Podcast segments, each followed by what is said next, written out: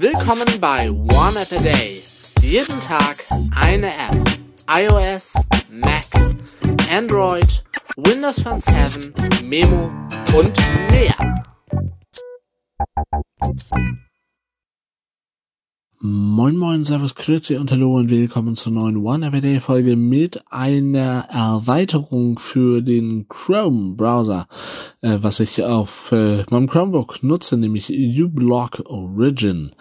Bei 28.601 Gesamtbewertungen gibt es eine Durchschnitt-Sternebewertung von 4,7 von 5 Sternen. Ähm, und äh, 3,51 Megabyte groß. Aktuelle Version zum Beispiel die 1.55.0 zu sein.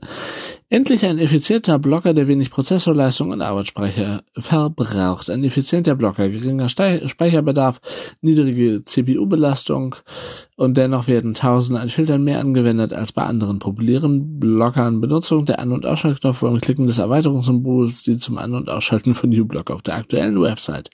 Dies wirkt sich also nur auf die aktuelle Website aus und nicht global. Es kann ja durchaus sein, dass ihr irgendwie Blogs besucht, äh, Blogs, ja, besucht oder andere Websites, wo ihr sagt, ähm, da soll mal die Werbung irgendwie weiterhin angezeigt äh, werden, um ähm, äh, ja die die MacherInnen äh, zu unterstützen.